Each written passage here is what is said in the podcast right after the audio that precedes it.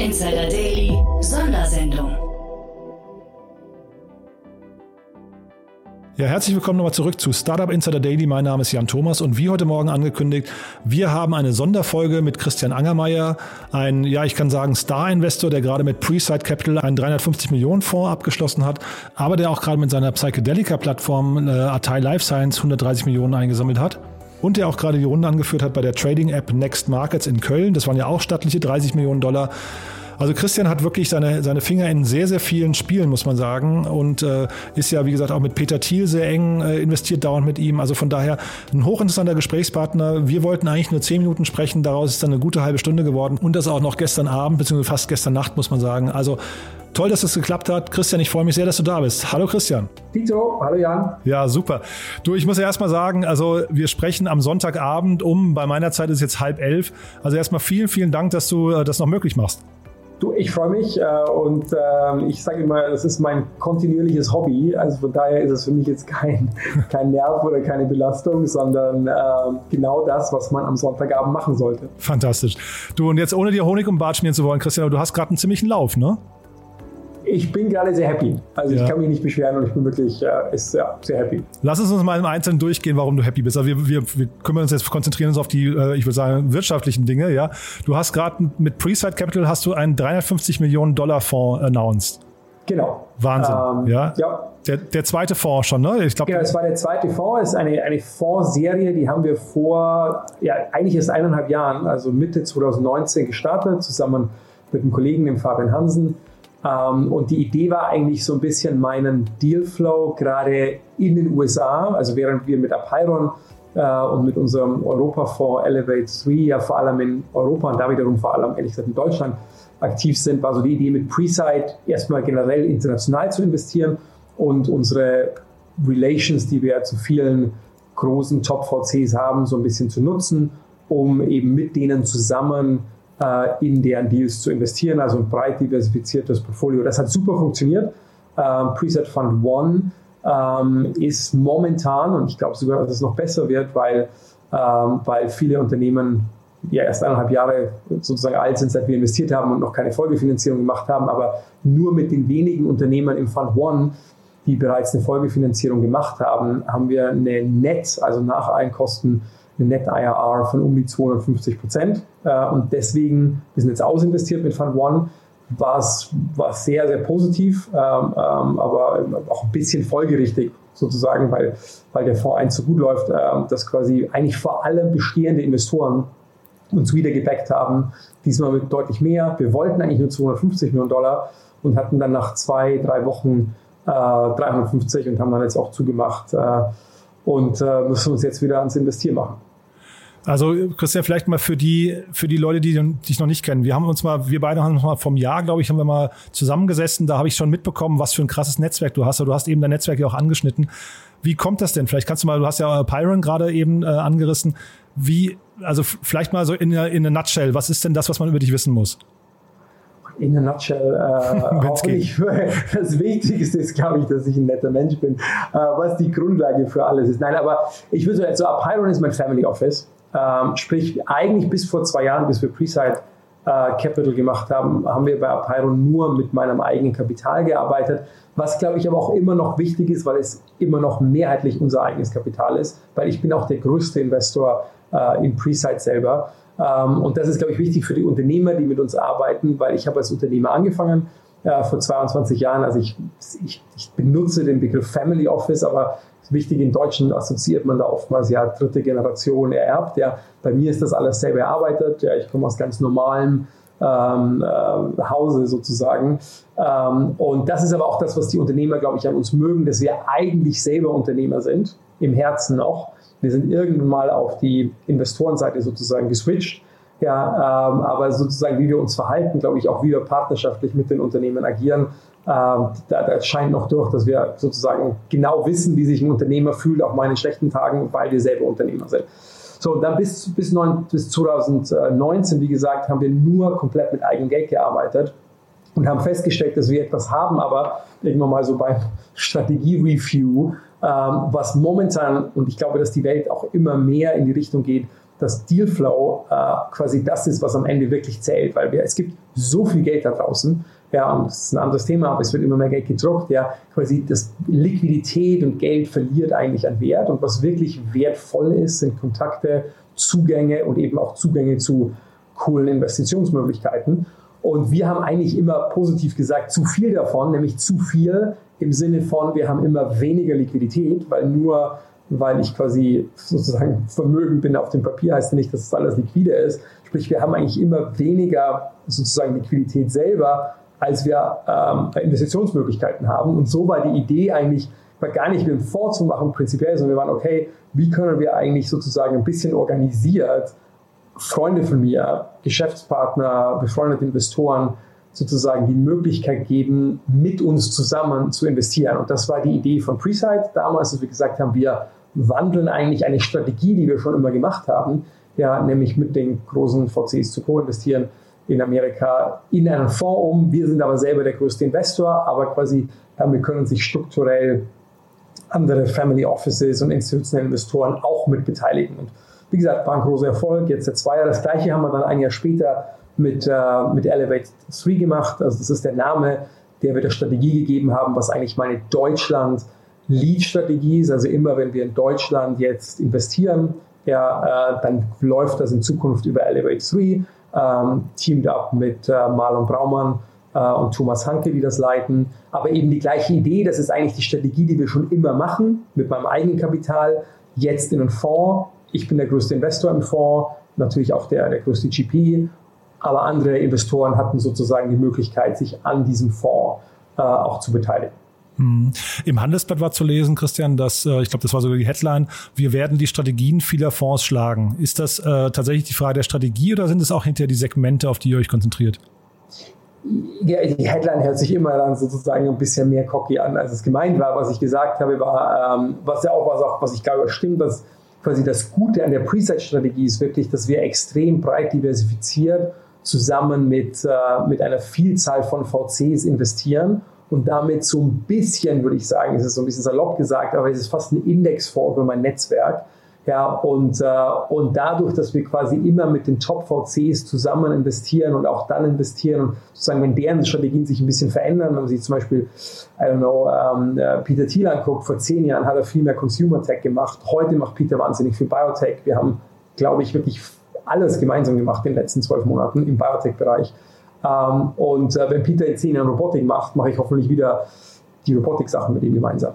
Ja, also sprich, äh, äh, was so ein bisschen die Aussage war, dass ich glaube, dass wir sozusagen gerade so sozusagen Sektorthemen schlagen, weil wir sozusagen implizit eigentlich immer auf die richtigen Sektoren setzen, weil sich Preside so ein bisschen mit verändert, wenn sich die Investitionsstrategien oder Schwerpunkte der Top-VCs verändern.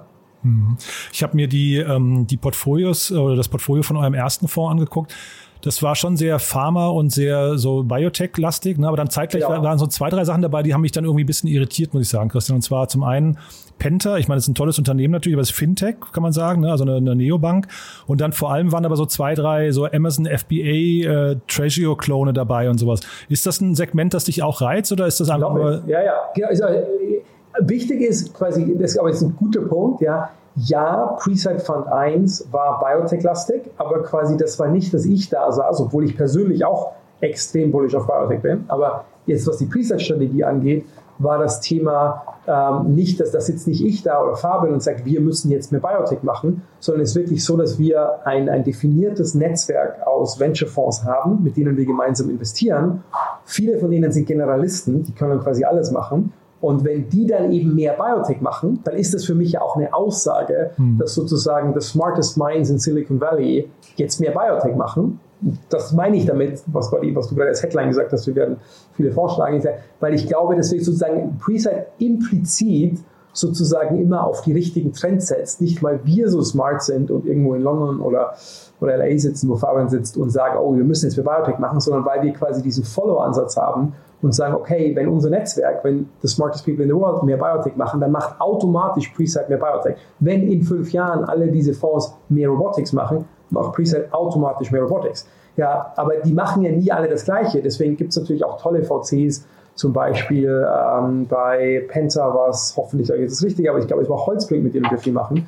die ein super VC sind mhm. und die haben Penta gemacht. Also finden wir auch, also wir gucken uns natürlich noch die einzelnen Unternehmen an, aber das ist wirklich, wo investieren die Leute, die wir schätzen, wertschätzen, mit denen wir gerne arbeiten, ja, ähm, wo investieren die? Und deswegen ist das immer ein diversifiziertes, bei Preset jetzt, immer ein diversifiziertes Portfolio, aber es hat durchaus Schwerpunkte. Aber die Schwerpunkte setzen sozusagen unsere Partner äh, und äh, nicht zwingend wir. Hm. Ist wahrscheinlich auch die Geschichte oder die, die Story, warum Uma Thurman jetzt bei dir investiert hat. Christian, du musst mir jetzt mal erklären, weil du bist natürlich jetzt so ein Kosmopolit. Ich habe jetzt innerhalb von einer Woche ist, ist, hier in Deutschland bei mir aufgetaucht Edward Norton als Name, Robert Downing Jr. und jetzt Uma Thurman. Ist das so der neue Trend, dass die eben alle anfangen, in Startups zu investieren?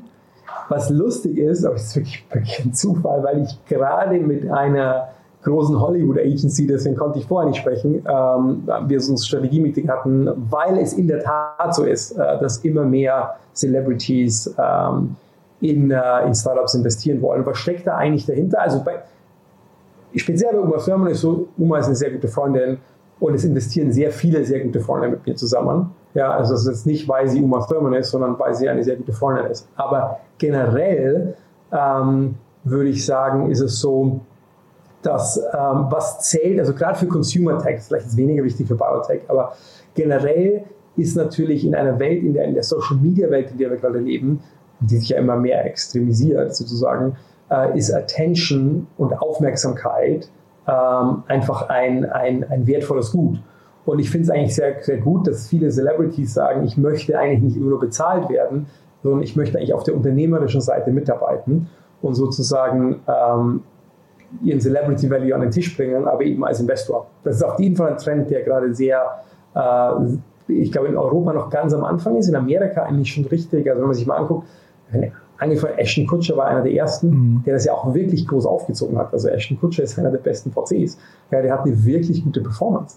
Äh, warum? Weil, das ist eigentlich, was ich gerade über uns auch gesagt habe. Ich glaube, was wir hier in Europa noch unterschätzen, ist, wie gesagt, äh, und das ist eine Sache, die mich so philosophisch so ein bisschen umtreibt, ist auf der einen Seite, wie viel Geld gerade in die Märkte global gepumpt wird durch Notenbanken. Äh, das erhöht sozusagen das Angebot an Geld.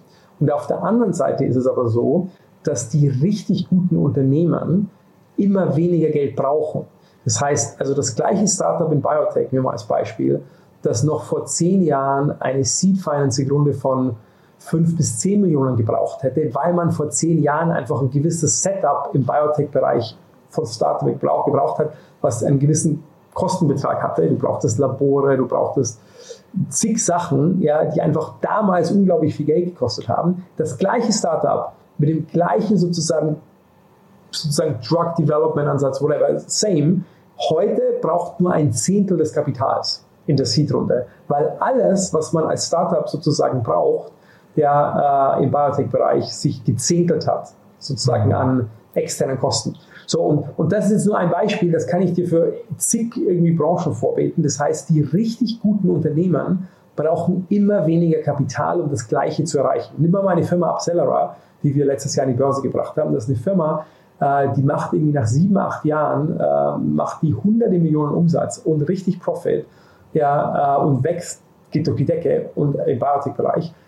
Also unerhört schnell, unerhört erfolgreich mit nur, mit nur, ich weiß nicht, wenn ich eine Zahl, aber ich würde sagen, ein paar im, im, unteren dreistelligen Millionenbereich an Finanzierung. Die gleiche Firma ja, hätte vor zehn Jahren eine Milliarde an Finanzierung gebraucht, um genauso weit zu kommen. So, und das kommt jetzt, sorry für die lange Antwort, aber das ist ein, finde ich, eine der Kernsachen, die sich gerade im VC-Bereich verändern. Oder die eigentlich ist auch eine Sache, die, die, die, die verändert sich schon immer, aber die jetzt nochmal an Fahrt aufnimmt. Deswegen gibt es immer weniger Unternehmen, richtig gute Unternehmen, die immer weniger Geld brauchen. Und deswegen wird sozusagen der Wettbewerb, früher war es so, da haben die Firmen bei den VCs gepitcht. Mittlerweile ist es eigentlich so, dass die VCs bei den richtig guten Firmen pitchen, mhm. ja, um Zugang zu bekommen. Und wir haben eigentlich die ganze Apeiron Gruppe, ja, äh, inclusive Preside und Elevate 3 in den beiden Fonds, ja, quasi mit den beiden Strategien und den anderen Strategien, die wir machen, darauf ausgerichtet, dass wir hoffentlich ein Partner sind, den die Unternehmen wirklich wollen. Weil genauso wie wir natürlich immer noch Due Diligence machen, ja, und überlegen, ob wir investieren wollen, machen aber auch die Unternehmen sozusagen die Diligence und sagen, hey, will ich eigentlich Christian und sein sozusagen Universe als Investor haben? Und ich glaube, dass wir da ganz gut abschneiden. Mhm. Ich finde es spannend, was du sagst, weil also mein Eindruck war eigentlich, dass jetzt, guck mal, wir hatten zum Beispiel gerade in Berlin hier eine Riesenrunde von Flink. Das waren 50 Millionen und die haben die noch als Seed-Runde bezeichnet, ja. Also ich hätte jetzt fast gesagt, dass die Seed-Runden immer größer werden. Deswegen umso spannender, wenn du sagst, in bestimmten Branchen werden sie eigentlich kleiner, weil der Kapitalbedarf. Also ja nicht zwangsweise kleiner, aber du schaffst dann mehr, also quasi overall. Ich muss nicht genau auf Rundensize sein, aber mhm. ich würde sagen, wenn du über einen Zeitraum, wenn man sagt, hier von weiß ich nicht, nimm mal, nimm den Zeitraum von Gründung bis IPO oder von Gründung mhm. bis Exit. Wenn du da dir angucken wirst, werden viele Unternehmen weniger Kapital gebraucht mhm. haben. Und by the way, das ist eine andere Sache. Manche feiern ja immer große Runden. Nicht mhm. immer sind große Runden toll. Ja, große Runden heißen auch, ja, äh, dass man wahrscheinlich viel Geld braucht. Und ich bin eigentlich froh, wenn Leute weniger Geld brauchen, ja, äh, um das Gleiche zu erreichen, weil dann gehören nämlich dem Unternehmer auch, zu auch nicht vergessen, ja nicht nur mich, ja, aber auch mir als Seed Investor, whatever, gehören dann hoffentlich mehr Anteile. Ja, also Dilution ist ja an sich nicht gut, ist ja, ja schlecht. Ja, total. Jetzt bist du, Christian, genau wie die ganzen Hollywood-Stars äh, in dieser Woche auch mehrfach bei mir hochgepoppt. Zum, zum, an, zum einen war das noch bei Next Markets, vielleicht können wir darüber mal kurz sprechen. Da gab es ja auch eine 30 Millionen Dollar Runde, die wurde, glaube ich, auch primär von dir und ich glaube, FinLab genau. war auch dabei, ne? Aber, genau, FinLab, äh, ich, äh, ein, ein Hedgefonds aus, oder Hedgefonds-Manager aus, aus London, Alan Howard, genau. Mhm. Was hat dich an denen so gereizt? Gut, ich bin schon lange dabei, also ich muss es sozusagen Disclaimer, ich ist gar nicht, dass ich der jetzige, der neue Investor bin, sondern ich habe die Runde angeführt, aber ich bin schon in vorigen Runden dabei. Ich finde den ganzen Neo-Broker-Ansatz äh, extrem spannend. Äh, Gibt es auch andere gute Unternehmen. Äh, ich glaube erstens mal, dass der Online, der Retail Brokerage Bereich kein Winner takes it all Market ist. Mhm. Ja, und dann glaube ich aber im Speziellen, dass jetzt Next Markets ähm, sehr ähm, einige sehr, sehr coole oder einzigartige ist so falsche Wort auf Deutsch, aber sehr, sehr, sehr, sehr positive Features hat. Also ich, die Hauptthema ist, die haben eine eigene Banklizenz. Ja, ich finde es grundsätzlich falsch, falsch meine ich strategisch falsch, äh, wenn man im Online-Brokerage-Bereich keine Bank, eigene Banklizenz hat, weil man dann immer auf externe Partner angewiesen ist, was A, Kosten verursacht, aber auch B, Komplexität und das holt dann irgendwann immer ein. Die haben eine eigene Banklizenz, die haben einen komplett eigenen Tech-Stack, sprich, also sie haben eigentlich keine externen Partner, auf die sie angewiesen sind, sondern Next Markets macht alles in-house, äh, von Lizenz über Technologie ähm, und sind deshalb meines Erachtens, äh, zum Beispiel nehmen wir mal als Beispiel Zero Commission Brokerage, was ja ein Riesenthema ist. Ähm, ähm, äh, das funktioniert ja wirklich nur, wenn du ein System hast, was wirklich dir als Unternehmen auf Dauer auch zulässt, äh, Zero Commission Brokerage anzubieten. Oder wie man bei Robinhood gesehen hat, irgendjemand zahlt immer irgendwas. ja. ähm, und, äh, und da bin ich noch gespannt, ohne jetzt irgendwelche Namen zu nennen, aber quasi Broker, die mit externen, zum Beispiel Banken zusammenarbeiten, ja, das werden die Banken ja nicht umsonst machen. Sprich, wenn ich Zero Commission Brokerage anbiete, aber gleichzeitig externe Partner habe, heißt das, dass ich entweder als Firma immer draufzahle, was kein nachhaltiges Business Model ist, ja, äh, oder dass ich immer irgendwas verändern muss oder dass es auf jeden Fall nicht funktioniert. X-Markets kann es machen, ja, weil es komplett internalisiert ist und wir natürlich andere Produkte haben, die höher margig sind, ja, ähm, zum Beispiel Leverage, den wir anbieten und so weiter, ja, und so also wirklich echtes Zero Commission Trading anbieten können, weil es unser Business Model das erlaubt. Mhm. Ich weiß ja, Christian, du bist ja auch ein ziemlicher Stratege, ne? Ähm, und jetzt bist du international so gut vernetzt. Muss denn deiner Meinung nach, und jetzt ohne zu sagen, dass es Next Markets in der sein muss, aber äh, muss denn Robin Hood irgendwann international dazu kaufen?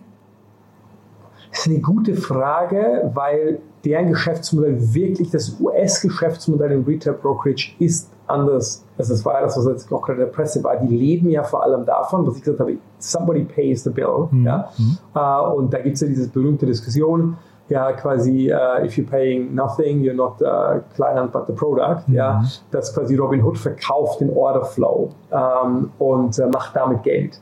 Ja, ähm, und das geht in Europa nicht. Ja, das heißt also, quasi wenn sich aus regulatorischen Gründen, das heißt, mhm. wenn sich Robin Hood in Europa dazu kaufen würde, dann würden sie sich mindestens mal teilweise ein wirklich anderes Geschäftsmodell dazu kaufen. Mhm. Ja, ähm, deswegen glaube ich, äh, wenn man jetzt drauf schielt, ob Robin Hood einen kauft, und ich hatte, ich hatte geholfen, einen anderen Online-Broker mit aufzubauen, FedEx, was sozusagen im klassischen Online-Brokerage-Bereich der äh, mittlerweile der Marktführer in Europa ist. Das ist Bernd, Bernd Förtsch, ne? Oder? oder? Genau, Bernd ja. ist der Gründer. Mhm. Ja, ähm, ich war lange Zeit einer der großen Investoren, habe das äh, zusammen, also er hatte die ersten Jahre, ich habe dann irgendwann mal übernommen äh, und das dann aufgebaut. Da gab es dann was eine Strukturierung, äh, habe das neue Management, was jetzt das Management ist, an Bord gebracht und so weiter mhm. und hatten damals schon oft mit äh, US-Playern gesprochen Und das war immer klar, einfach der US-Brokerage-Markt natürlich sozusagen uh, on the surface ist es ähnlich oder ist es das gleiche, aber quasi das Business Model dahinter ist in den USA anders als in, in Europa und deswegen ist es schwieriger, US-Player generell ja, mhm. für Übernahmen in Europa zu begeistern. Ich dachte halt, weil die brauchen wahrscheinlich irgendwann, jetzt gehen sie wahrscheinlich an die Börse, zumindest munkelt man das ja, und dann müsste ja irgendwann die Börsenstory irgendwie, und man muss ja auch das Geld irgendwie anlegen, deswegen dachte ich, wäre das unter Umständen. Ja, kann natürlich nochmal. Ich, ich sage nur, es ist nicht ganz so simpel. Ja, ja, ich, wie, ich verstehe ähm, schon, ja, ja wie man das macht, weil es am Ende ein anderes Geschäftsmodell ist. Mhm, total klar. Dann lass uns nochmal, Christian, die andere, eigentlich noch größere News war ja letzte Woche bei dir Atai Life Science. Da hast du ja auch nochmal irgendwie 130 Millionen, äh, das ist ein Inkubator, ne? 130 Millionen Euro bekannt gegeben. Äh, genau, ich muss es kurz überlegen, weil es waren 157 Millionen Dollar, genau, es sind 130 Millionen Euro. Äh, genau, Inkubator, ja, wir sind so, wir, wir, bessere Begriff aus meiner Sicht, wir sind eine Plattform-Company, das heißt Aha. also, wir, wir haben ein Thema Mental Health. Ähm, und vor allem, was glaube ich viele Leute ganz cool finden und ich selber auch, meine große Passion, äh, Psychedelics. Also wir sind quasi eine Mental Health Company mit Fokus ähm, auf äh, sogenannten Psychedelics, also psychedelischen Drogen oder psychedelischen Substanzen, ja, die wir, die momentan viele von denen zwar illegal sind, die wir aber wieder als Arzneimittel äh, für den Patienten zugänglich machen wollen. Und wir haben einige von diesen ähm, Substanzen, die wir quasi selbst ähm, sozusagen entwickeln, also wahrscheinlich, wenn wir das Wort inkubieren dafür nehmen können. Gleichzeitig haben wir aber auch zugekauft. Das ist sozusagen eine Buy, literally eine Buy-and-Build-Strategie in dem Bereich Mental Health Psychedelics. Hm. Wie ist da der Zulassungsstand der Dinge? Also das, ich weiß, dass es in Amerika dieses ganze Microdosing ist ja ein ziemlicher Trend, aber ist das, ist das überhaupt schon legal, Christian?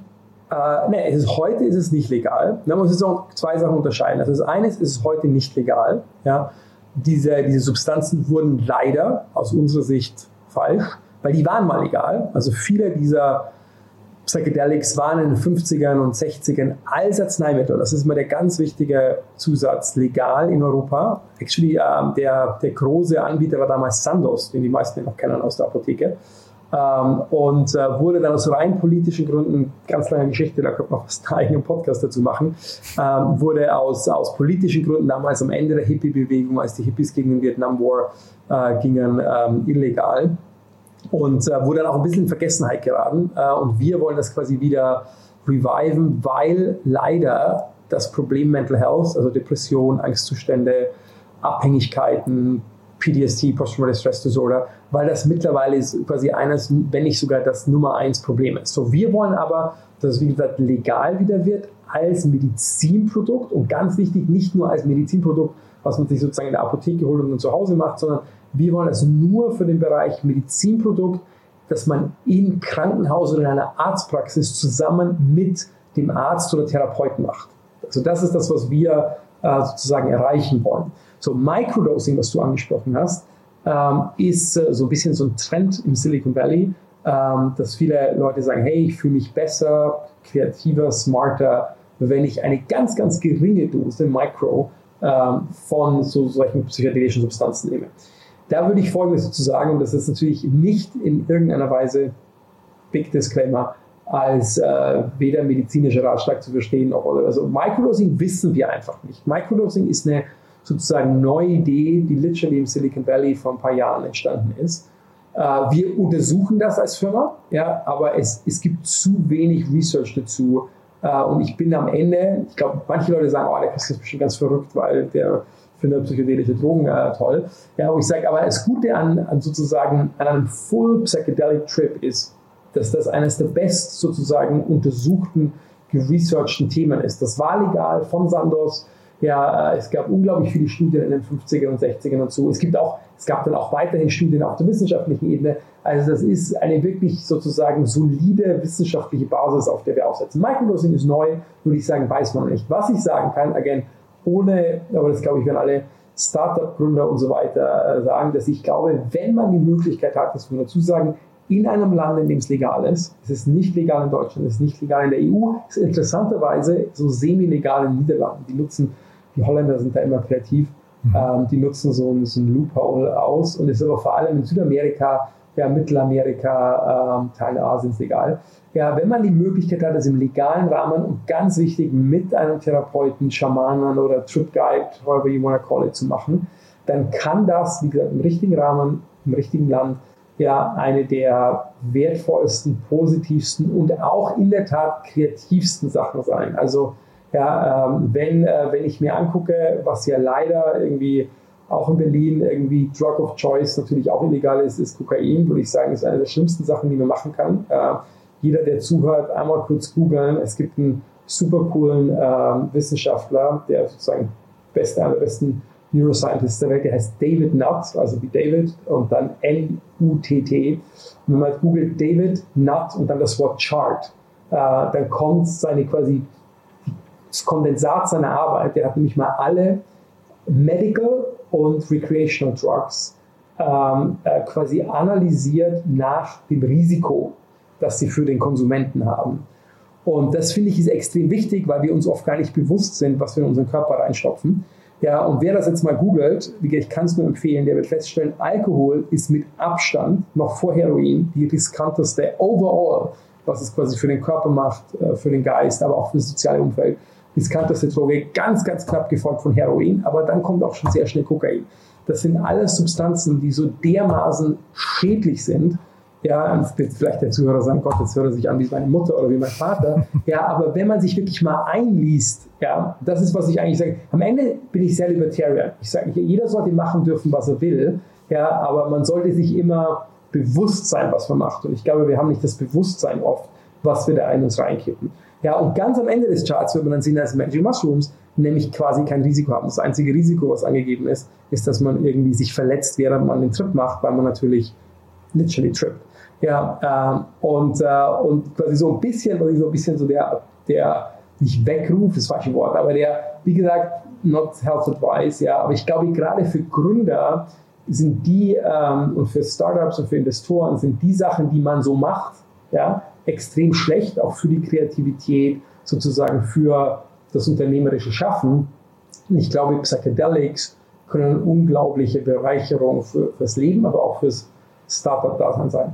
Mhm. Na, ich meine mich also nur, dass das jetzt hier nicht, nicht nach Drogenverherrlichung Nein, nein, ich wollte, ja genau, äh, genau, alles, äh, kein Disclaimer. Und wie gesagt, am Ende kann man. Ja. Nee, was ich nur gerade sagen wollte, Christian, ich glaube, ich habe den, das war, glaube ich, beim Philipp Westermeier im Podcast, wo du sogar erzählt hast, wenn ich mich richtig erinnere, dass du noch nicht mal Alkohol trinkst, ne? Genau, ich habe noch nie in meinem Leben Alkohol getrunken und ich werde es auch sicher nicht machen. Ja, also ich finde das nur mal, um so einzuordnen. Ja, genau. Ich, grad, ich, ich, ne? traue mich deshalb, ich, ist auch, ich, hab, äh, ähm, äh, äh, ich traue mich deshalb auch so offen drüber reden, weil ich immer sage, wenn dann jemand sagt, mein Gott, aber das ist ich sage, hey, ich habe noch nie Alkohol getrunken, ich habe es auch nicht vor, ich habe noch nie eine Zigarette geraucht, ich habe noch nie einen Joint geraucht, ich habe noch nie irgendetwas anderes genommen, außer Magic Mushrooms, ja, mhm. und äh, das im legalen Rahmen in einem Land, in dem es legal war, mit äh, einem Schamanen zusammen. Mhm. Ähm, und ähm, es war, äh, ich kann nur sagen, meine komplette Psychedelic Experience ist das wichtigste, bewegendste, wertvollste, was ich in meinem ganzen Leben gemacht habe. Cool.